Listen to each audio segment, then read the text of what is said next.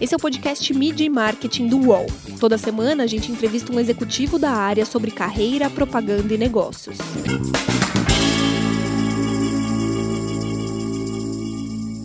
O conceito de casa foi ressignificado com a pandemia? Cozinhar é uma forma de entretenimento?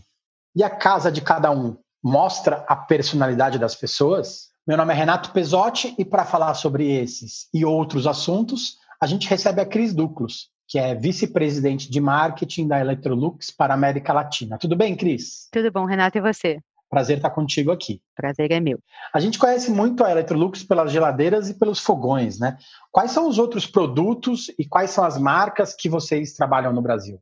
Legal. A, bom, a Electrolux, primeiro, é uma empresa sueca, pouca gente sabe, ela está presente em mais de 150 países, tem algumas marcas como E&G, Frigidaire, a própria Electrolux, né?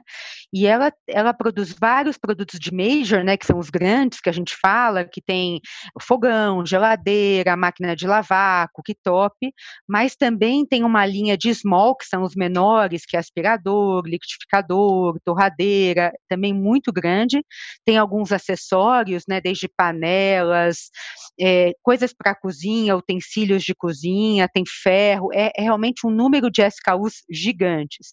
E no Brasil, a marca é o grupo chama Electrolux, né, a marca principal é a Electrolux, e agora em agosto a gente relançou a marca Continental, que é uma marca que já estava fora do mercado há alguns anos, mas que ainda tem um recall grande, as pessoas lembram da marca Continental. Então a gente se posicionou uma marca premium, né, com produtos mais premium, a Electrolux e a Continental uma marca mais de massa, mais massiva, né? Então nós estamos hoje com as duas marcas no portfólio. E a Continental também tem diversos produtos, né? Sim, a gente lançou a Continental agora com 28 produtos, né? A gente foca bastante em produtos, é uma marca com preço mais acessível, né? Com produtos com bastante durabilidade e praticidade, que inclusive na pandemia está né, tá sendo bem, bem buscado, as pessoas buscam isso, então a gente lançou com 28 produtos. É uma marca mais é, conectada com a cozinha, né? Então, geladeira, fogão, tem muito uma ligação direta com a marca Continental, mas a gente pretende expandir com o tempo para outras categorias categorias, mas por enquanto tem fogão, geladeira, micro-ondas, continental e que rapidamente já teve um recall grande, assim, porque já é uma marca que, de alguma forma, está na, na, na, cabeça das pessoas, só estava adormecida, né? Então a gente está bem feliz com o desempenho da marca, apesar do pouco tempo querendo ou não, essa quarentena atingiu uma parte da venda de vocês, né, com o varejo, varejo de rua principalmente. Como que foi a transformação digital desse período? Como ficaram as vendas? E o que, que vocês tiveram que mudar por causa desse tempo que as pessoas ficaram em casa? Eu acho que primeiro para em dois momentos diferentes, né? Acho que a, a pandemia, o fato das pessoas estarem muito em casa, se voltarem para suas casas, houve um investimento muito grande e uma, uma mudança de comportamento muito grande. As pessoas começaram a cozinhar mais, a limpar mais, né, a ter uma relação mais próxima com eletrodomésticos. Então, o volume aumentou e, e é um produto essencial neste período. Mas você está dentro da sua casa, quebra a geladeira, quebra o fogão, né? Você precisa cozinhar, precisa do teu produto, então era importante que a gente também tivesse assistência técnica funcionando. Então, por um lado, teve uma demanda muito grande, e por um outro, era uma categoria onde as pessoas estavam muito acostumadas a comprar no físico, né? Elas iam no grande varejo, gostavam de ver o produto para comprar. A venda digital já era importante para a gente, mas não tinha a importância que tomou, porque o que aconteceu com a pandemia, qualquer barreira encontrada na compra de eletrodomésticos, assim, a gente viveu a evolução evolução de cinco anos em um, né? As pessoas começaram a comprar no digital, viram que era fácil, aprenderam, né? A gente se voltou muito para prover conteúdo. Eu acho que a gente se você chega num, numa loja, num varejo, você tem sempre um promotor da Electrolux que sabe explicar muito bem sobre o produto. Porque não necessariamente você vai comprar uma máquina de lavar, qual é a capacidade, que feature que eu quero, né? Então, não necessariamente você sabe qual produto. E o promotor te ajuda. A gente trouxe esse promotor para o digital, então a gente criou um chat que conversava com as pessoas para tirar as principais dúvidas, né? Então, a gente tentou realmente fazer com que esse momento da compra ou da busca pela compra fosse mais facilitado neste período. Então, a empresa investiu bastante na, na, na, no digital, também na mídia digital. A gente já vinha aumentando os investimentos, não só na parte de conteúdo, mas também investimentos em mídia, e aí intensificou ainda mais nesse período. A gente teve um primeiro momento difícil, como todas as empresas, eu acho que nossa principal preocupação era com as pessoas e com a gente, é, de fato, ter as, as, fábricas, as nossos funcionários, né, mas também o nosso consumidor, para manter as fábricas funcionando, para permitir né, o estoque do varejo, tanto online quanto físico, quando a gente fosse reabrir, e que as pessoas pudessem ter os nossos produtos. E Mas logo depois teve esse hábito, essa mudança de hábito que que, na nossa opinião, não volta mais. As pessoas, mesmo com o varejo físico voltando, e que agora a gente já está com a maioria das lojas abertas, é, muitas pessoas começaram a comprar no digital e vão continuar comprando no digital. É isso que a gente acha que vai acontecer. Então, talvez o varejo físico ele sirva muito mais para uma experimentação, para uma experiência, do que para a compra em si. É legal você falar disso, porque com um portfólio muito grande de produtos, você tem decisões de compra muito diferentes, né? Porque é diferente você comprar um aspirador de pó e uma geladeira, né? Porque a geladeira às vezes vai ficar 10 anos na família, né? E o aspirador de pó vai servir para um ou dois anos, né? Então tem essa toda essa variação no momento de você é, decidir e comprar pela internet ou não, né? Exatamente. A gente estuda a jornada por categoria, né? Tem a compra planejada, ah, eu vou, eu vou me mudar, eu vou fazer minha cozinha. Tem a compra quando quebrou o seu fogão, você precisa comprar no dia seguinte. Tem um produto que o ciclo de vida é de seis anos, o outro é dez, o outro é dois anos. Então a gente vai se adequando de acordo com o ciclo de vida e o momento da compra, né? Estudando a jornada do consumidor, que é uma coisa que as empresas estão muito mais voltadas agora do que foram no passado, né? Realmente estudar todo o comportamento comportamento e a jornada do consumidor antes da compra, na hora da compra e depois da compra, né?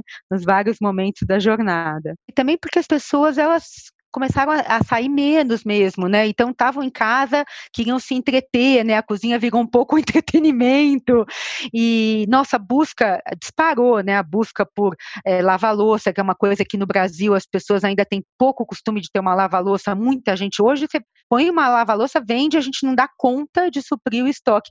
Eu falo que a, a lava-louça, eu sempre brinquei na minha outra entrevista que a lava-louça é o New Chanel, né? Melhor você ter uma máquina de lava-louça do que uma bolsa Chanel tá valendo mais hoje em dia, né? Você falou que a Electrolux é uma marca sueca, né? Tem quase 100 anos de Brasil. Como é cuidar da comunicação de uma empresa centenária por aqui e justo nessa, nesse momento todo de transformação?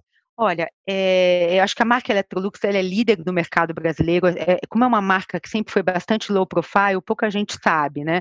O nosso principal concorrente é o Whirlpool, né? Que hoje opera com duas marcas consolidadas, que é a Brastemp e a Consul. Aí tem a Samsung, a LG, a, a Panasonic, né? Marcas é, de fora do, do, Brasil, vamos dizer assim, né? E a, e a Electrolux, como marca individual, é líder do mercado brasileiro. A gente tem é uma empresa realmente centenária que fez é, um compromisso isso até de, dos próximos 100 anos, então a gente tem uma, uma perna de sustentabilidade bastante grande. E no Brasil, a gente está reorganizando a comunicação agora e até o, a, a, própria pandemia intensificou esse trabalho. Eu acho que quando começou a acontecer isso, a gente viu a questão da casa é, é, quase sendo ressignificada, né? Uma, uma relação bastante ampliada das pessoas com a sua casa. Tudo virou dentro da casa das pessoas, né? A casa virou academia, virou seu local de trabalho, o restaurante, né? O lugar de entretenimento, enfim, o, o teu universo se resumiu à sua casa. E ninguém entende mais de casa que a gente, né? Está tão presente, né? Tanto a parte de, dos, dos, dos majors, dos smalls, dos acessórios, dos serviços. Então a gente quis, no momento da pandemia, é, ir para. É, acho que o primeiro pensamento é, puxa, uma marca no momento de crise não pode se afastar do consumidor, ao contrário, né, ela tem que se aproximar do consumidor. Então, a gente foi para o ar com uma comunicação, que acho que foi uma das primeiras marcas que a gente criou de uma maneira remota, muito co-criada com os consumidores, o conceito casa é tudo. Né? A gente foi uma das primeiras, as marcas ficaram, as empresas no geral, todos nós, a gente inclusive, meio perdidas, o que, que a gente vai fazer, né? como é que a gente vai produzir coisas e conteúdos com todo mundo dentro da casa. E, a, e essa ideia da, da casa tudo estava tão veio tão forte da nossa agência, que é a DPZT, a gente tinha recém mudado de agência. Então a gente foi uma das primeiras marcas que foi para o ar com conteúdo novo, com uma versão um pouco mais positiva, no momento onde as notícias eram muito negativas em relação a tudo que estava acontecendo no mundo, né? A gente tinha que passar por esse momento, mas como é que a gente podia dar um, um olhar um pouco melhor para isso, né? E realmente vou, usar a casa como esse centro do, do universo. Então a gente lançou a primeira campanha Casa é Tudo, que mostrava né, a casa como academia, como restaurante, esses pontos que eu te falei. E logo no, na, na, na segunda fase, a relação de intimidade tem gente que não sabia nem apertar o botão da máquina de lavar roupa, começou a fazer, né? Muitas das pessoas se viram sem um auxílio, né? Que no Brasil a gente sabe que muita gente tem uma pessoa para ajudar em casa, as pessoas já não podiam mais ter. Então houve essa relação de intimidade, o fato de não poder sair e daquele momento também ser um prazer e um momento de desconexão quando você estava cozinhando ou limpando. Então a gente fez um filme onde as pessoas dançavam com os appliances, porque de fato é, é, eles se mostraram grandes aliados aí nesse momento da pandemia.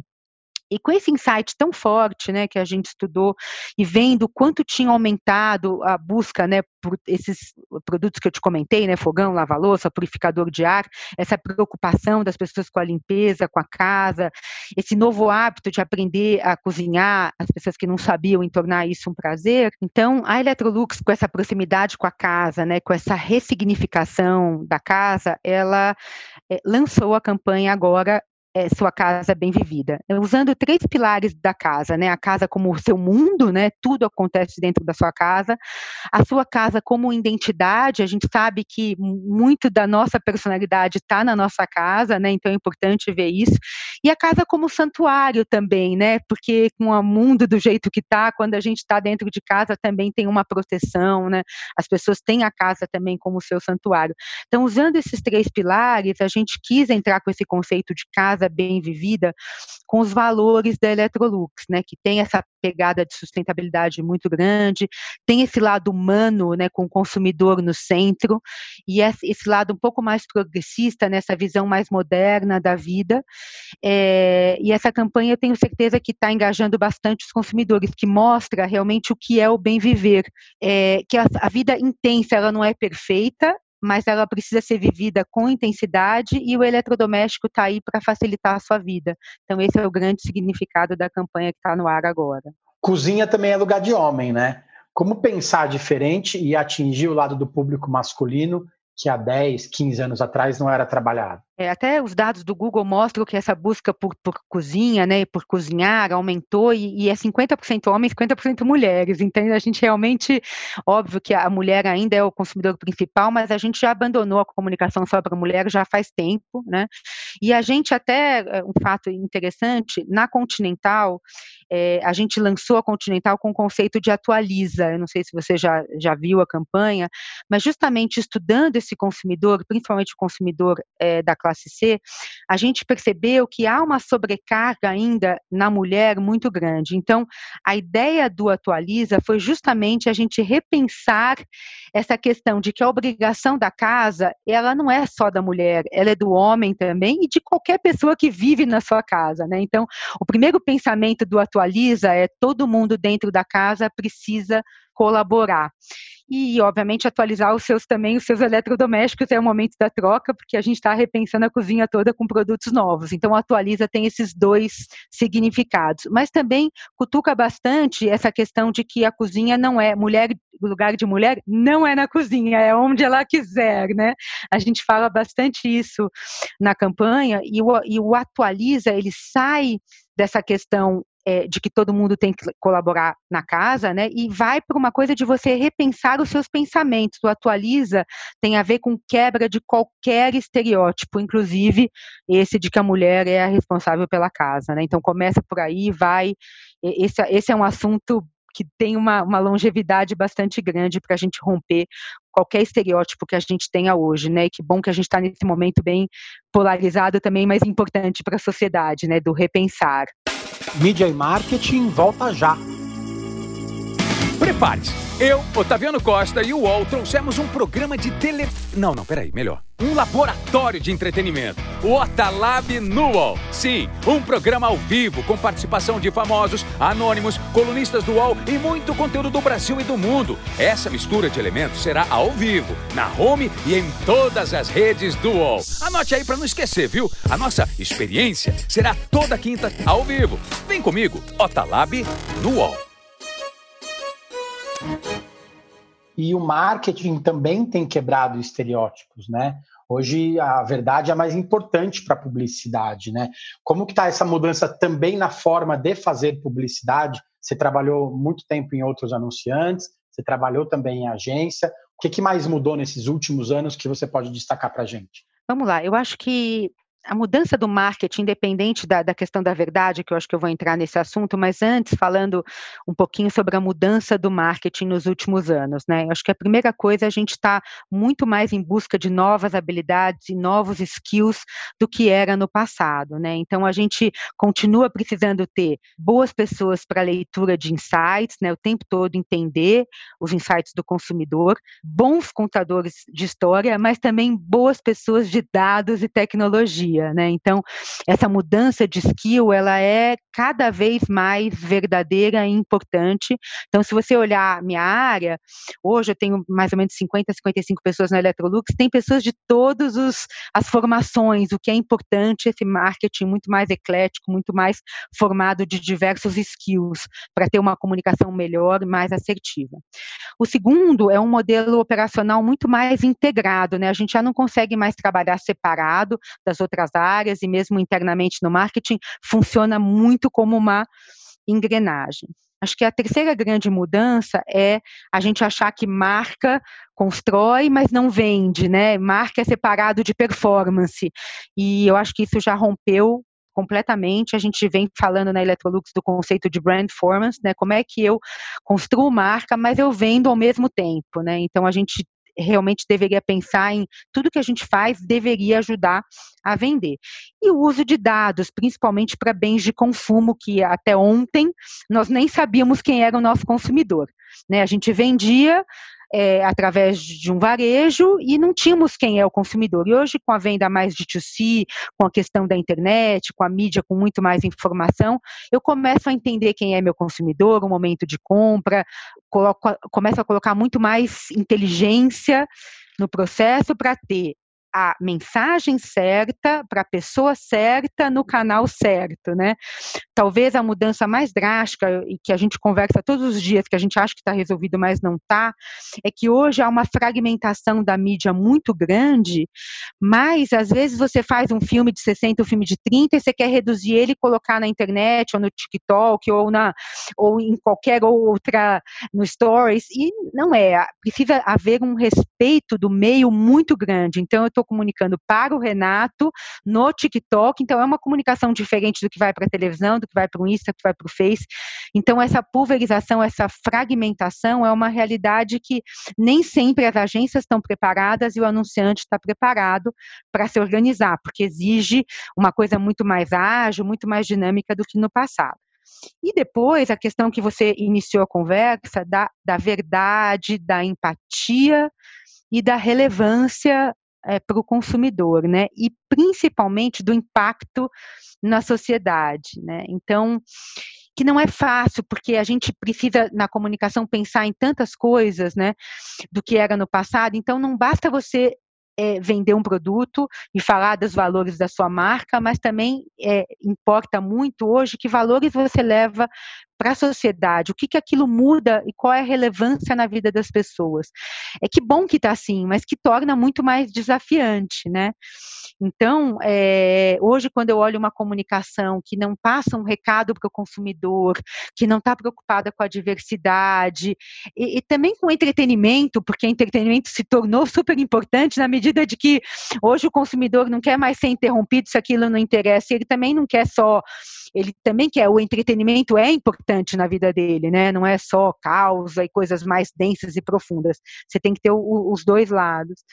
Então, eu acho que a, a, grande mudança é essa, né? Não basta ser criativo, você tem que ser inteligente, você tem que usar o dado, você tem que ter verdade, você tem que ter impacto na sociedade. Então, como é, muitas variáveis, né? O trabalho de cinco pessoas virou o trabalho de um, né? Recentemente, o Eduardo Campanella, que é VP da, de marketing da Unilever, comentou aqui no podcast que eles inverteram a ordem de criação, né? Não se pensa no conceito da campanha. Primeiro se pensa onde que vai ser veiculado, no, no, no qual meio para depois se criar. É meio que, que a inversão de ordem, né? Porque não tem jeito. Com a fragmentação da mídia, isso quase se tornou uma obrigação para os anunciantes, né? Primeiro se pensa no formato, depois se pensa em como fazer, né? Claro, porque senão você pensa que one size fits all, um tipo dá para tudo, e não é, né? Cada realmente canal tem a sua peculiaridade. E se você vai para o indivíduo ainda, se eu quero falar com o Renato de uma maneira mais assertiva, é importante para mim também conhecer o Renato um pouco mais. Então é muito mais desafiador do que foi no passado. Como que é o trabalho de vocês com influenciadores? É, porque o conteúdo compartilhado hoje pelas pessoas é quase tão importante quanto o criado pela agência de publicidade, né? Como que é que vocês têm trabalhado essa parte de conteúdo, de mostrar para as pessoas como usar os produtos, como eles podem ajudar mais no dia a dia? É, esse trabalho ele também vem se tornando realmente muito importante, porque a gente fica online o tempo todo, né? E a gente acaba sendo muito mais influencia, influenciado por esses influenciadores do que dos meios mais tradicionais da mídia, né? Mas a importância hoje a gente está trabalhando, acho que é, principalmente com é, no passado era muito pontual a nossa relação com influenciadores e hoje a gente está buscando uma relação mais perene, mais verdadeira e também respeitando o, o, o, conteúdo do influenciador, porque às vezes a gente quer que ele faça uma coisa muito publicitária e aí realmente não surte efeito. Puxa, se a gente vai usar um influenciador, eu quero que ele conheça o meu produto, que ele use, que ele realmente tenha verdade naquela, na, na, realmente na informação que ele está passando, e não necessariamente acontece dessa maneira. Então, acho que eh, quando a gente foi buscar, e a gente está nesse trabalho agora de revisitar todos os influenciadores da marca Electrolux, no Brasil, no Chile, né, na Argentina, nos países que a gente está presente. Então, a primeira coisa é ver pessoas que têm o valor próximo ao valor da marca, dentro dos territórios né, que a gente atua. Né? Então, a, a Electrolux ela se divide em três grandes territórios: o território do sabor, o território do cuidado, né, que é a máquina de lavar, a máquina de lavar louça que a gente estava te comentando, a máquina de lavar roupa, e o território do well-being, né, do bem-estar. Então, são os três que tem, tem os purificadores de água, ar-condicionado.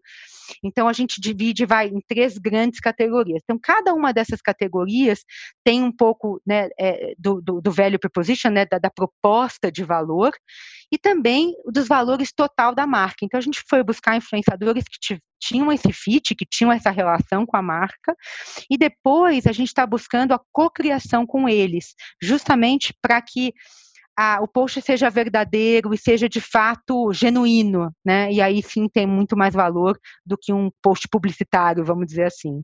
Você foi homenageado em 2015 como o Woman to Watch, que premia as principais executivas de media marketing do Brasil que, que mudou nesse período? O que, que você acha que mudou nesse período entre 2015 e 2020? Olha, eu acho que esse assunto está cada vez mais evidente, né? Os números não mudaram ainda tanto.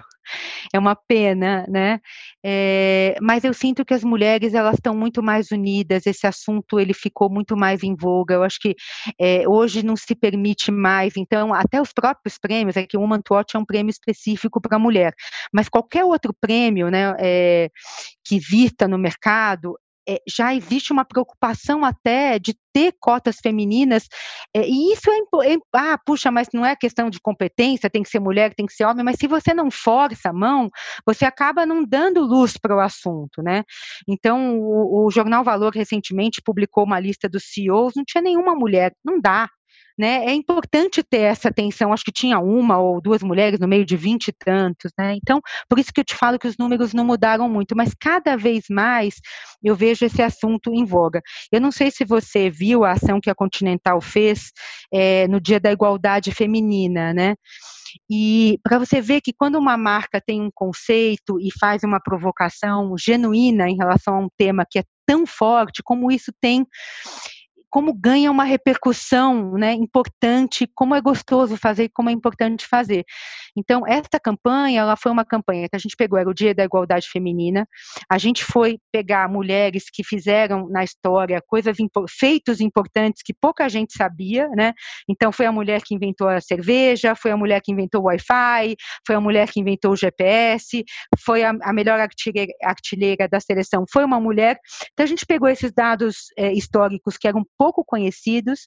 A gente fez um material de imobiliário urbano, né, é, outdoors na cidade de São Paulo, e até a gente usou é, outdoors localizados, até quando a gente falou de cerveja era numa rua com bar, quando a gente falou de futebol era perto de um estádio, então teve uma inteligência também de geolocalização. E a gente começava a frase no masculino, né? Porque tem um, já um preconceito, puxa, se é o melhor jogador de futebol só pode ser um homem, se é tecnologia só pode ser um homem, né? Então a gente falava, o cara que inventou a cerveja, né? O melhor artilheiro. Então a frase começava no masculino e depois mudava para o feminino. E teve uma repercussão é, genuína de tanta gente, de tantos meios de mídia, de influenciadores, nada pago espontaneamente. É, a maioria homens, né, o que significa que também está todo mundo junto nessa luta. Então, quando o tema é verdadeiro, isso repercute muito bem. Então, é a mesma coisa que está acontecendo agora com os pretos no Brasil, então a questão da, da discussão da Black Friday, né, agora a, os, os, estágios, né, os, os, os trainees né, pretos, negros na, na Magazine Luiza, que também é outro assunto. Então, é importante que as marcas estejam eh, colocando esses assuntos na sociedade, porque obriga a gente a pensar sobre, são, sobre coisas que precisam evoluir, já está mais que na hora, né? Então, é uma obrigação. Que bom. E quem te inspira hoje? Olha, eu acho que duas pessoas que estão se destacando, assim, que são até amigos, pessoas, eu acho que o Igor Puga vem fazendo um trabalho no Santander muito interessante, é um banco grande, né, tradicional, mas, é, obviamente, como foi o último dos grandes bancos, então ele tem uma posição mais de ataque, então facilita, né? Mas eu acho que ele está quebrando alguma, algumas é, barreiras, né, que os grandes bancos não faziam, então acho bastante interessante o trabalho dele. Acho que a, a Dani Caxixe, por exemplo, é uma pessoa que eu admiro bastante, está fazendo um trabalho aí com salgadinho, que é difícil, né? Um bem de consumo complicado de vender, mas uma, um trabalho bastante diferenciado. Então são duas pessoas que eu, que eu admiro bastante. Tem outras milhões, né? Eu gosto muito da Fiamma, acho que está fazendo um trabalho do, no Twitter excepcional, agora está concorrendo ao Caboré mulher forte, bacana, genuína. Nossa, tanta gente legal, mas de bate-pronto são as pessoas que eu lembro. De marcas, né? Eu, eu, eu, eu gosto muito do trabalho das marcas que estão fazendo conteúdo, né? E que estão fazendo conteúdo já, ou já fazem isso há, há, muito tempo e seguem com essa coisa de conteúdo original produzido e não a propaganda que invade, né? E e tão publicitária, né? Então acho que a Ambev está indo por esse caminho, mas globalmente tem a Red Bull, tem a Nike, são marcas que eu que eu sigo bastante, que eu admiro bastante o trabalho. A Coca-Cola também que faz um trabalho incrível. As startups, né? Que eu acho que enfim, no, no, Brasil estão fazendo um trabalho bem interessante, no banking, um trabalho incrível que eu admiro bastante. Tem muita gente para seguir e se inspirar. Tem muita gente para se inspirar. Obrigado, Cris, pelo tempo. Boa sorte aí na retomada da Continental também. Valeu, gente. Obrigado. Semana que vem tem mais. Os podcasts do UOL estão disponíveis em todas as plataformas. Você pode ver uma lista com esses programas em wall.com.br/podcasts. Midi Marketing tem reportagem e entrevista de Renato Pesotti, edição de áudio de João Pedro Pinheiro, produção de Laura Capanema e coordenação de Juliana Carpanês.